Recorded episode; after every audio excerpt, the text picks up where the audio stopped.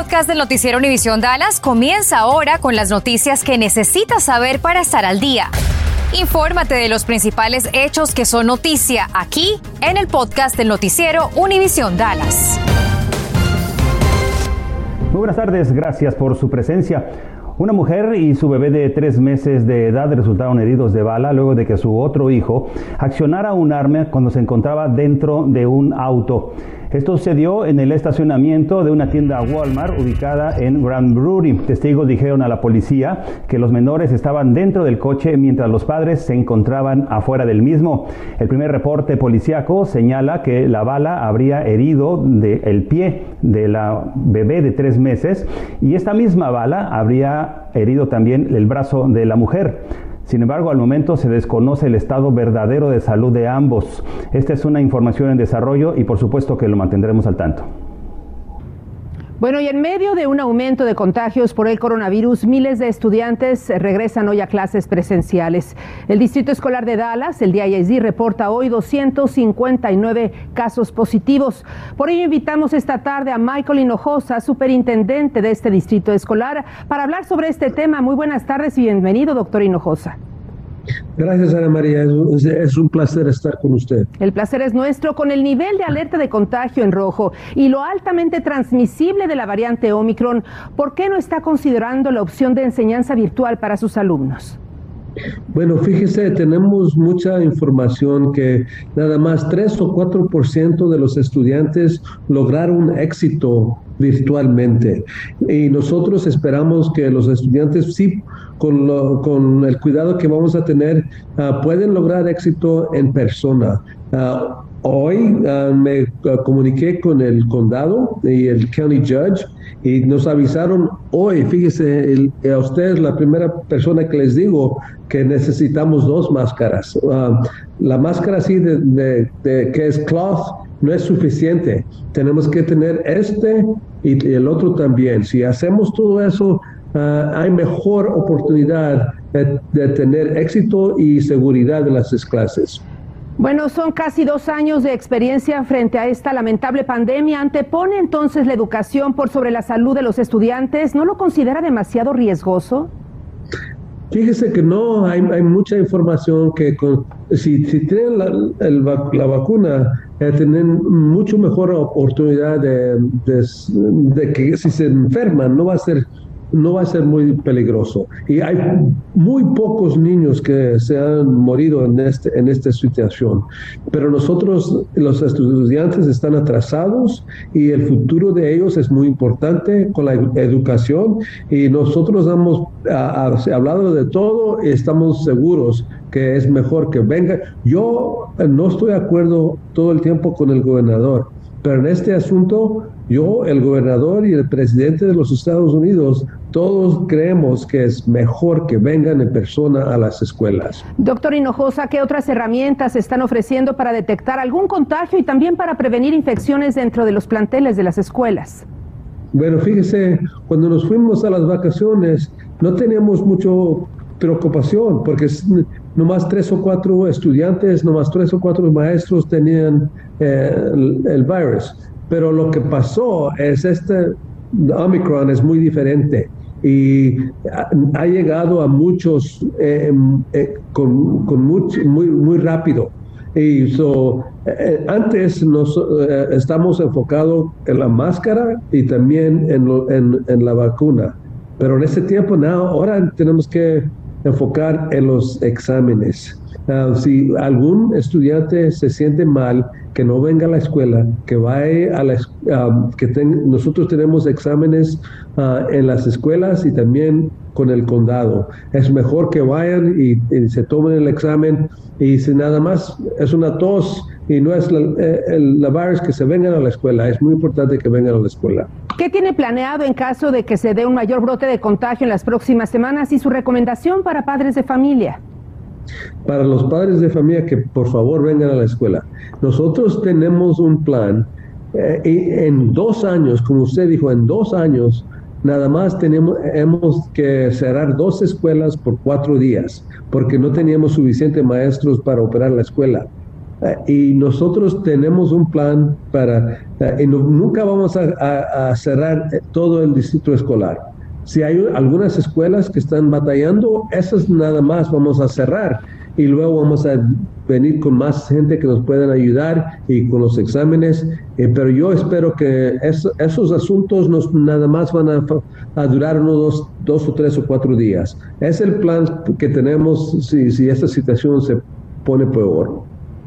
Pues le deseamos muy buena suerte. Gracias por esta entrevista y seguimos en contacto, doctor Michael Hinojosa, superintendente del Distrito Escolar Independiente de Dallas. Muy buenas tardes. Muy amable. Gracias, Ana María. Gracias a usted. Hoy fue el primer día de clases para miles y miles de alumnos aquí en el Metroplex después del receso de las vacaciones de invierno y sucede al tiempo que repuntan las infecciones por el coronavirus. Bueno, por ello Cintia Cano platicó con un pediatra acerca de cómo padres de familia pueden mantener saludables a sus hijos. Dice que más que nunca los padres deben eh, de platicar con sus hijos sobre la importancia del uso del tapabocas y también de lavarse las manos. Y usted como padre puede revisar cuántos contagios hay dentro de las escuelas de sus hijos y yo le voy a demostrar cómo. Continúa aumentando el número de casos de coronavirus entre niños. Hoy el Hospital Cook Children's en Fort Worth reporta que tienen 35 menores internados y 3 sin cuidados intensivos. A pesar de esto, hoy muchos niños del Metroplex regresaron a clases presenciales, como en el Distrito Escolar de Dallas y Fort Worth. un aumento enorme. Platiqué con el pediatra Pablo Anglas, quien ha presenciado este repunte de casos en las últimas dos semanas. Tenemos 3, 4, 5, 15 niños positivos cada día, incluido bebés de dos meses, cuatro semanas hasta los adolescentes de 18 años. Me dice que lo más importante es que los niños que califiquen para la vacuna sean inmunizados y los padres protejan más a los que aún no lo están. Muchos distritos escolares hoy reanudaron sus clases, el Distrito Escolar de Dallas. Por medio de una transmisión en vivo en Facebook, platiqué con varias madres de familia sobre sus dudas o preocupaciones ante el regreso a clases. Una de ellas me contó que hoy tuvo que regresar por su hija a la escuela porque comenzó a tener tos y fiebre. Otras pedían que se regresaran a clases virtuales. Otra más me dijo que estaba preocupada porque su hija aún no es elegible para la vacuna. Contacté a los distritos escolares de Dallas y Fort Worth para preguntar si saben cuántos de sus alumnos contrajeron COVID durante las vacaciones de invierno. Dallas me contestó que no contaban con ese número, pero que actualizarán su página en donde llevan un registro de los contagios con los casos nuevos reportados hoy.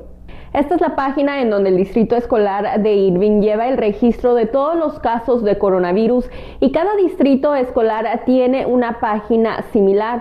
Usted la puede encontrar utilizando solo cuatro palabras. Va a necesitar el nombre del distrito escolar al cual pertenecen sus hijos, las tres letras ISD, también la palabra COVID y la palabra en inglés dashboard. Por ejemplo, si queremos buscar la información para el Distrito Escolar de Dallas, en el buscador escribiremos Dallas ISD COVID Dashboard.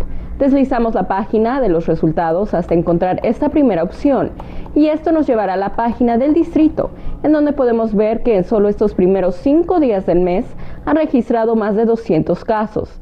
También puede encontrar los contagios de cualquier escuela. El pediatra Anglas me dice que lo más importante es que los padres no esperen a buscar atención médica si sus hijos empiezan a mostrar síntomas. No esperen porque el niño en un momento dado se le ve bien, más o menos bien, y los niños sí caen rápidamente. Entonces ellos tienen una curva de estar malitos y caen. Entonces no hay que esperar ahí que entren en el shock, en la deshidratación. Hay que llevarlos al doctor. Algunos distritos escolares como Fort Worth han abierto más centros de pruebas para la detección del coronavirus específicamente para el uso de sus estudiantes y empleados. Estos sitios los puede encontrar en nuestra página de internet. Estás escuchando el podcast del noticiero Univisión Dallas. Y bueno, esta nueva ola de contagios por coronavirus también está afectando a la policía de Dallas. Fíjese que hay más de 30 oficiales que se encuentran en estos momentos en cuarentena y si bien este número podría ser inferior a meses anteriores, esto podría comenzar a verse ya en las calles.